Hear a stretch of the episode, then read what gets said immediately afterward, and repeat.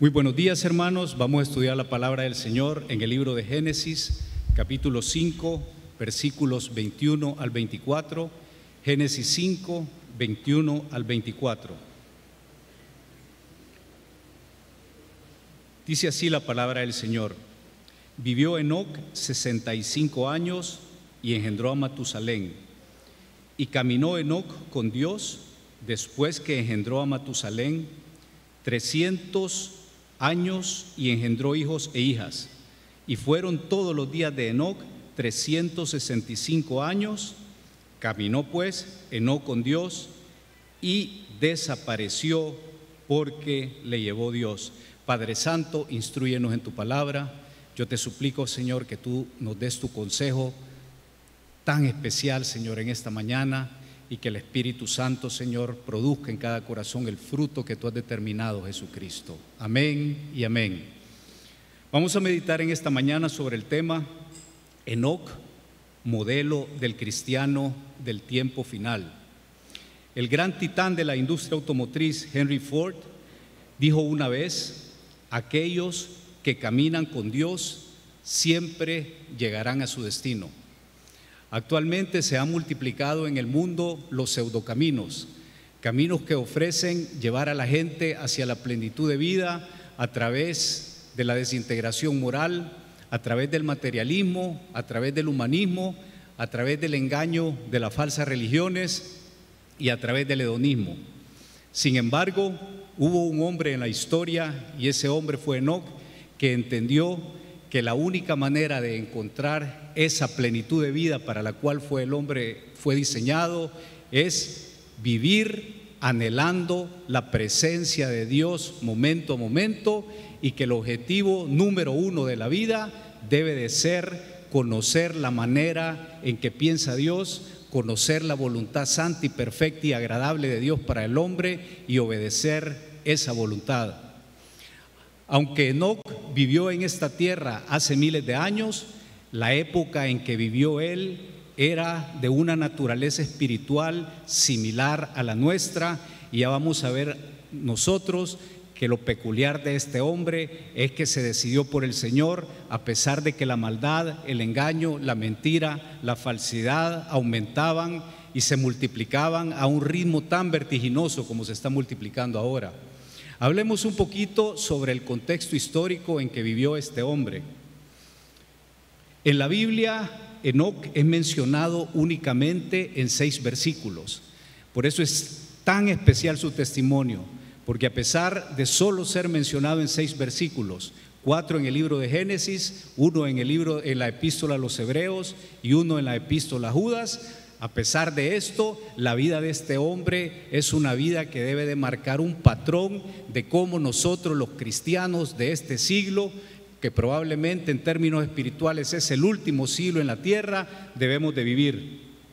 Fue séptimo en la descendencia de Adán, fue el padre de Matusalén, el hombre más longevo en la historia de la humanidad. Se dice que Matusalén vivió 969 años, sin embargo, algo realmente grande tiene que haber sucedido en su vida después de que nació este hombre.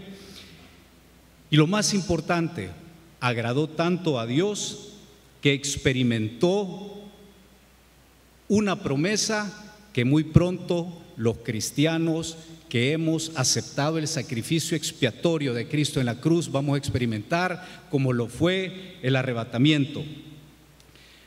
La vida de este hombre aparentaba ser una vida normal como la de cualquiera de nosotros hasta los 60 años.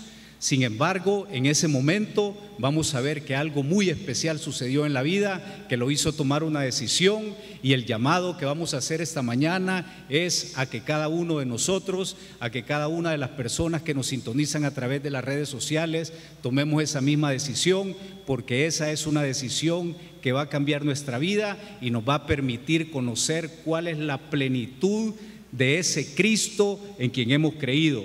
Veamos primero cuál era el estado espiritual del mundo en la época que vivió Enoch. La Biblia nos dice que la descendencia de Abraham vino a través de dos hijos. El primer hijo fue Caín, el segundo hijo fue Set. Caín era un hombre carente de fe y amor a Dios, era un hombre con un corazón rebelde, a tal punto que esta rebelión lo llevó a cometer el primer fratricidio en la historia. Posteriormente a él nació Set. Set representó la consolación de Dios para Adán y Eva por la muerte de su primer hijo. El nombre Set es un nombre que tiene un significado bien especial. Set quiere decir, Dios me ha sustituido otro hijo en lugar de Abel. En otras palabras, Set tenía esa misma naturaleza que tenía Abel, un corazón rendido delante de Dios, un corazón obediente, un corazón adorador a Jehová, una conciencia totalmente absoluta que Jehová era el creador y que Jehová merecía ser obedecido. ¿Cuáles eran las naturalezas de estas dos ramas genealógicas? La naturaleza de Caín, pues obviamente no podía ser una naturaleza espiritualmente sana, eran hombres materialistas, eran hombres adoradores de lo que las manos producían, pero sobre todo eran hombres con un corazón sumamente rebelde a Dios. La descendencia de Seth, por el contrario, de la cual venía Enoch, eran personas que tenían una conciencia de ese Dios verdadero, de que vale la pena vivir para Dios y que el único propósito por el cual estamos aquí es para exaltar y bendecir y glorificar el nombre de ese Dios que desde un principio, desde antes de la fundación del mundo, había determinado que nosotros íbamos a venir a conocerlo, íbamos a predicar su palabra, íbamos a tener vidas prósperas espiritualmente.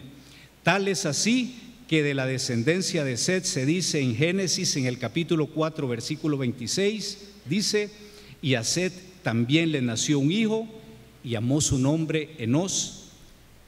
Y esto es precioso, entonces los hombres comenzaron a invocar el nombre de Jehová. A partir del nacimiento de Enos, los hombres comenzaron a hacer lo que estamos nosotros haciendo ahorita, invocando el nombre de Jehová. Sin embargo, como sucede ahora, la tierra estaba dividida espiritualmente. Estaban los que invocaban el nombre de Jehová y llamaban a Jehová, pero también estaban aquellos que habían tomado la decisión de rebelarse contra Dios Dice en el capítulo 6, versículo 5 de Génesis, y vio Jehová que la maldad de los hombres era mucha en la tierra y que todo designio de los pensamientos del corazón de ellos era de continuo solamente el mal. Este versículo de Génesis 6, versículo 5, es un versículo que muy bien podría describir el estado espiritual de la humanidad actualmente. Entonces, un hombre como Enoch tuvo que tomar una decisión. Tenía la decisión de continuar la línea de la rebelión, la línea de la autosatisfacción, la línea del materialismo, la línea del hedonismo, vivir nada más para satisfacer sus deseos carnales, o tenía que tomar la decisión de vivir para exaltar, glorificar, bendecir el nombre de Jehová. Y vamos a ver cuál es la decisión que tomó versículos 21 y 22 del capítulo 5 de Génesis, vivió Enoc 65 años y engendró a Matusalén. Y vemos la calidad de la decisión, la decisión que nosotros debemos de tomar permanentemente en nuestra vida. Y caminó Enoc con Dios después que engendró a Matusalén 300 años y engendró hijos e hijas. Durante los primeros 65 años de su vida, es probable que Enoch haya sido un hombre que adoraba a Jehová de una manera tibia, o probablemente haya sido un hombre rebelde. Sin embargo, cuando ese niño Matusalén nace, algo sucede en su corazón y él toma una gran decisión. El nombre Matusalén quiere decir, cuando él se vaya, entonces sucederá. En otras palabras, cuando Matusalén muera, algo grande va a suceder. Dicen muchos estudiosos de la Biblia que lo que iba a suceder cuando Matusalén se fuera era que iba a venir el diluvio y esos mismos estudiosos de la Biblia han hecho aritmética bíblica y han determinado que Matusalén murió precisamente en el año en que vino el diluvio. Entonces, sea como sea, el nacimiento de ese hijo trajo una transformación profunda en el corazón de Enoch y Enoch tomó la decisión más gloriosa que un hombre puede tomar en su vida y es hacer de Dios su única prioridad, hacer de Dios su única pasión. Nosotros hemos sido llamados y estoy plenamente seguro que el Señor Jesucristo permitió que nosotros aceptáramos lo que Jesucristo hizo en la cruz para restablecer de alguna forma esa relación tan íntima que tenía con Adán y Eva en el paraíso. Quiere decir que hemos sido llamados porque el Señor anhela tener una comunión íntima con nosotros. El Señor anhela que a través del Espíritu Santo estarnos hablando plenamente y que nosotros nos movamos donde el Espíritu Santo quiere que nos movamos, que nosotros tomemos las decisiones en total consonancia con lo que el Espíritu dice, que nosotros le adoremos, que nosotros le sirvamos, que nosotros prediquemos la palabra con anhelo, en otras palabras, que nuestra vida gire absoluta y totalmente en torno a la voluntad de Dios y que nosotros caminemos con Dios. ¿Qué es lo que significa caminar con Dios?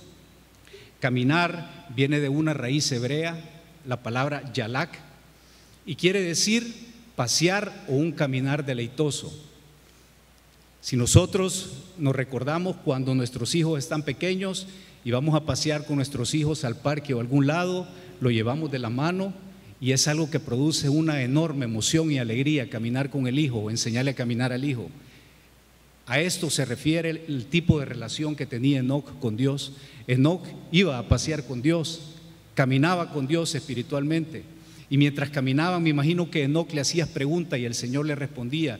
Y Enoch le decía, Jehová, siento que cada día te amo más. Y Jehová le respondía, yo siempre te he amado y tú eres un hijo muy especial para mí en medio de esta generación tan terrible que estamos viviendo. Así que la pregunta es, ¿anhelaría usted tener ese caminar deleitoso con Dios día a día?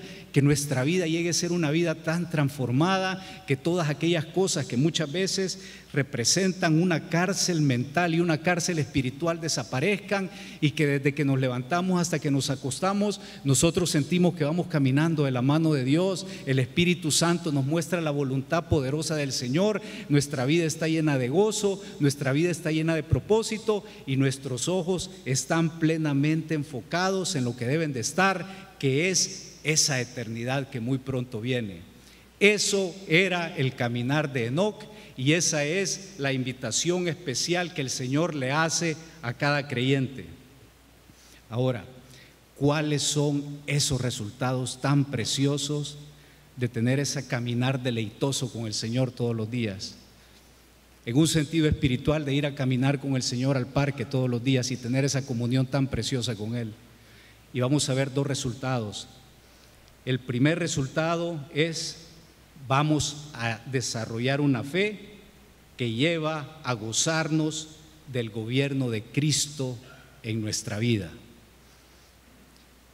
Hebreos 11:5, la siguiente porción en donde se habla de Enoch, dice así, por la fe Enoch fue traspuesto para no ver muerte y no fue hallado porque lo traspuso Dios y antes que fuese traspuesto, tuvo testimonio de haber agradado a Dios.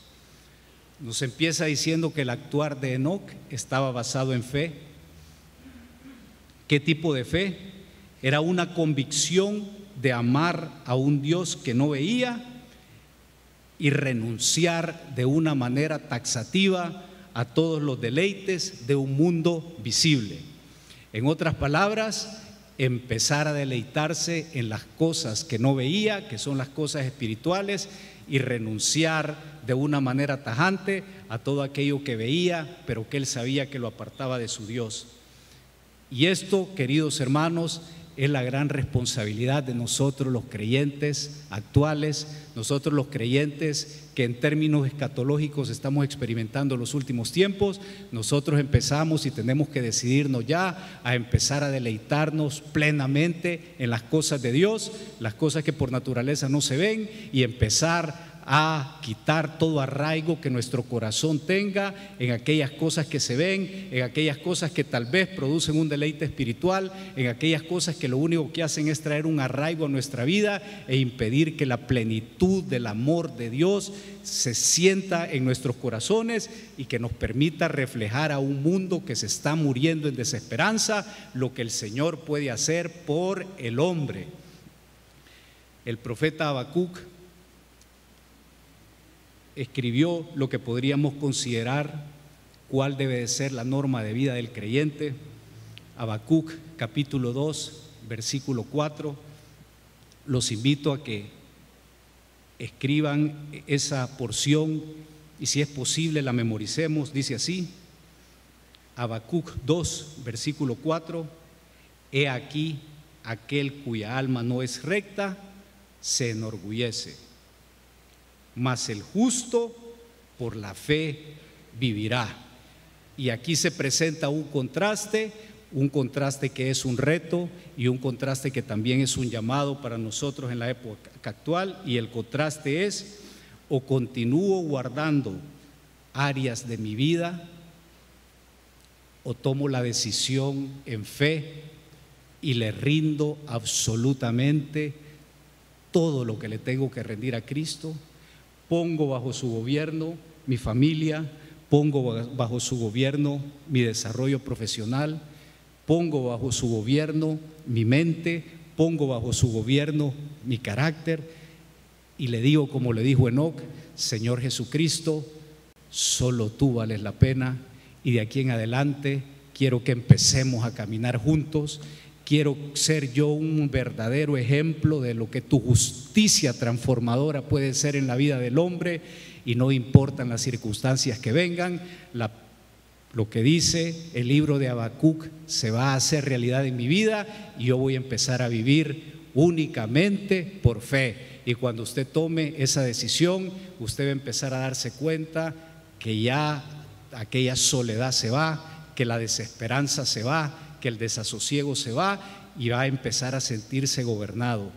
Y estamos seguros que todo hombre que se siente gobernado por Cristo es un hombre que camina seguro, es un hombre que camina deleitándose y sobre todo es una persona que tiene visión sobre las cosas eternas. Nosotros debemos de pedirle al Espíritu Santo que nos dé una visión de las cosas eternas. Si no permitimos que el Espíritu Santo nos dé una visión sobre la eternidad, vamos a continuar arraigados a todo lo que está aquí y todo lo que está aquí solo tiene una promesa. Dice la palabra de Dios que todas las cosas que están aquí eventualmente van a ser pasadas por fuego, van a ser destruidas, pero los bienes espirituales, la salvación, nos va a transportar a la eternidad, en donde vamos a tener el privilegio glorioso de vivir con el Señor Jesucristo por siempre y para siempre, así que vale la pena poner la mirada en lo eterno. La segunda bendición de caminar con Dios es un testimonio viviente al mundo inconverso. El mismo versículo de Hebreos dice que este hombre Enoch tuvo testimonio de haber agradado a Dios. En otras palabras, todas las personas que vivían con él se dieron cuenta que agradó a Dios. Y pongámonos a pensar, trasladémonos un poquito a la circunstancia que vivió. Imagínense ustedes, muy probablemente este hombre salió un día de su casa y ya no regresó y no fue encontrado. Y eso debe haber causado una gran conmoción, en primer lugar en su círculo familiar y luego en su ciudad. En ese entonces las comunidades eran pequeñas, eh, bastante unidas y todo el mundo se preguntaba. Y me imagino que alguien dijo, se lo llevó Dios porque caminó con Dios.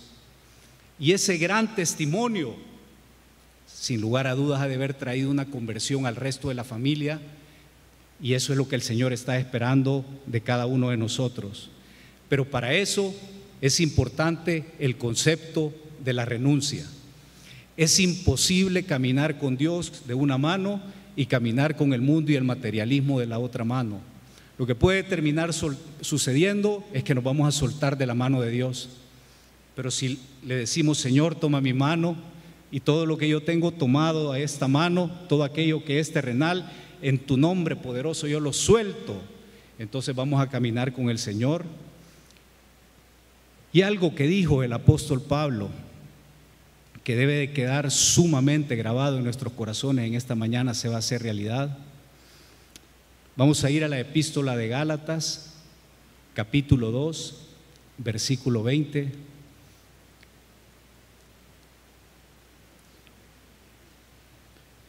Un llamado actual, un llamado vivo para cada uno de los creyentes del año 2022. Gálatas 2.20. Con Cristo estoy juntamente crucificado. Y ya no vivo yo, mas vive Cristo en mí. Y lo que ahora vivo en la carne, lo vivo en la fe del Hijo de Dios, el cual me amó y se entregó a sí mismo por mí. Este versículo debería de ser un versículo que se convierte en una norma de vida. El decir, el confesar con Cristo estoy juntamente crucificado, significa mucho. Lo que eso quiere decir es los deseos de mi carne, los deseos del mundo, todo aquello que no agrada a Dios, he muerto en fe a lo que me impide caminar con Dios. Vamos a ver cuál es la razón tan importante de morir a lo que me impide caminar con Dios y por qué es importante vivir como vivió Enoch y caminar con el Señor. Solamente en Hebreos 11:5 la palabra traspuesto, que es sinónimo de arrebatado, es mencionada tres veces. Y conforme estudiamos nosotros toda la escatología, nos damos cuenta que el arrebatamiento o la transposición de la iglesia ante la presencia de Dios es una realidad que cada vez se vuelve más palpable, es una realidad que se vuelve cada vez más visible. Y si nosotros vamos a vivir una eternidad con Cristo, si nosotros vamos a vivir una eternidad cambiando con Dios, tenemos que tomar desde ya la decisión de empezar a poner la mirada únicamente en las cosas de arriba. Y leemos un versículo de Colosenses, capítulo 3, versículos 1 y 2. Este es otro versículo que todo creyente debería de tener subrayado en, la Biblia. Dice así, Colosenses capítulo 3, versículos 1 y 2. Lo voy a leer de una manera eh, bastante pausada. Sí, pues, habéis resucitado con Cristo, buscad las cosas de arriba, donde está Cristo sentado a la diestra de Dios. Y aquí viene el llamado de esta mañana, el llamado específico para cada uno de nosotros. Poned la mirada en las cosas de arriba, no en las de la tierra. Amados hermanos, así como la situación espiritual del mundo está llegando prácticamente al colapso descrito en diferentes partes de la Biblia, no cabe la menor duda que si nosotros nos disponemos a caminar con Dios como caminó Enoch, vamos a llegar a experimentar la misma gloria que experimentó Enoch. Si el Señor nos llama a su presencia, vamos a estar esperando ese día precioso en donde vamos a ser levantados y vamos a vivir con Él. Y si el arrebatamiento sucede mientras estamos vivos, nos vamos a dar cuenta que vamos a ser traspuestos. Pero mientras eso sucede, vale la pena empezar a caminar con el Señor. Recordemos que es caminar con el Señor, es ese caminar deleitoso que un padre tiene con su hijo, ¿Y cómo se alcanza ese caminar? Se alcanza a través de la fe y se alcanza a través de renunciar a todo pecado, renunciar a todo pensamiento, renunciar a todo sentimiento que impide que la plenitud de vida de Cristo more en cada uno de nosotros. Así que vamos a hacer una intercesión especial, vamos a orar en esta mañana los unos por los otros, para que cada uno de nosotros a partir de este momento permitamos que el Señor tome nuestra mano y con la otra mano soltemos todo aquello que no le agrada al Señor. Pero antes de hacer esa oración, quisiera hacer un llamado especial. Si entre nosotros hay alguna persona que no ha tenido esa experiencia gloriosa de experimentar el perdón que Cristo obtuvo en la cruz, y eso hace que su vida sea una vida de un constante desasosiego, una vida de una constante incertidumbre, una vida en donde no siente certeza ni del presente ni del futuro. Esta es la mañana en donde el Espíritu Santo lo está tocando y yo quisiera hacer una oración especial por usted. Y si usted percibe que el Espíritu le dice, es tu día, es tu día de salvación, repite esta oración conmigo y dígale, mi Dios, te doy gracias porque tú me has traído aquí este día. Gracias. El Espíritu Santo me confirma que he venido aquí para encontrarme contigo. Yo quiero confesarte, Señor, absolutamente todo mi pecado. Me duele haber pecado contra ti, mi Dios. Me duele de corazón haber pecado contra ti. Me duele haber vivido alejado de ti tanto tiempo. Me duele haber estado muerto espiritualmente, pero en este momento es momento de restauración. Yo reconozco que Cristo fue a la cruz, que Cristo murió de una manera personal para que yo fuese perdonado. Y yo pongo mi fe en esa muerte expiatoria de Cristo en la cruz como el único camino para que mis pecados sean perdonados. Oh mi Dios, gracias porque me has perdonado. Escribe mi nombre en el libro de la vida y permíteme que yo pueda caminar y vivir contigo hasta el día en que tú me llames o hasta el día en que tú vengas por tu iglesia. Aleluya. Si alguien hizo esta oración, yo lo invito para que levante su mano, le vamos a regalar una literatura y a partir de este día su vida va a ser una vida de dirección, su vida va a ser una, una vida de gozo y una vida de orientación. Si alguien recibió al Señor Jesucristo como su Salvador, y recibió el perdón que Cristo obtuvo en la cruz, levante su mano y nos vamos a deleitar con ustedes. Amén. Bueno, todos somos de casa, entonces vamos a orar para que el Señor nos lleve y empecemos a caminar con Él y le vamos a decir, bendito Padre Celestial, te damos las gracias por esta mañana, porque es una mañana muy especial. Gracias Señor porque nos dejaste el testimonio de la vida de este hombre, no un hombre que reconoció que solo en ti Jesucristo, que solo en ti, que solo en ti podía encontrar todo lo que necesitaba y se decidió a caminar día a día en tu presencia y tú le diste el regalo tan grande, Padre, de transponerlo. En este momento venimos confiado en lo que tú hiciste en la cruz y en fe, a renunciar, a renunciar a todo lo que nos está impidiendo caminar contigo. Renunciamos en primer lugar al pecado, renunciamos en segundo lugar al materialismo, renunciamos al humanismo, Padre. Renunciamos, Señor, a tener una boca que no te exalta. Renunciamos, Padre Santo, a ser cristianos espiritualmente tibios, Padre. Renunciamos a esa vida de falta de oración, a esa vida que no lee tu palabra. Espíritu Santo, yo te suplico suplico que hables, que tú le muestres a cada hermano a lo que debe renunciar en este momento, Padre. Nos acordamos lo que dice tu palabra. Con Cristo estamos juntamente crucificados. Oh Padre, estamos confesándolo. Contigo, Jesucristo, estamos crucificados y eso nos basta. Y nos vamos, Señor, a lo que dice en el libro de Colosenses. A partir de este día ponemos la mirada en las cosas de arriba y vamos a empezar, Señor, a tener una comunión tan íntima contigo que todos esos bienes espirituales que disfrutó, Señor, es Enoch, van a ser, Padre, esos bienes espirituales que vamos a disfrutar. Viene un avivamiento sobre tu pueblo, viene un avivamiento sobre tu casa, Padre. Cada quien se va gozoso, cada quien, Padre, recibe dirección, cada quien recibe consuelo, cada quien recibe esperanza. A ti y a ti sea toda la gloria, Jesucristo. Exaltado y bendito seas por todos los siglos de los siglos, Señor. Amén y amén. Que el Señor los bendiga y a continuar nosotros buscando ese mismo nivel de comunión con el Señor que tuvo ese gran hombre Enoch.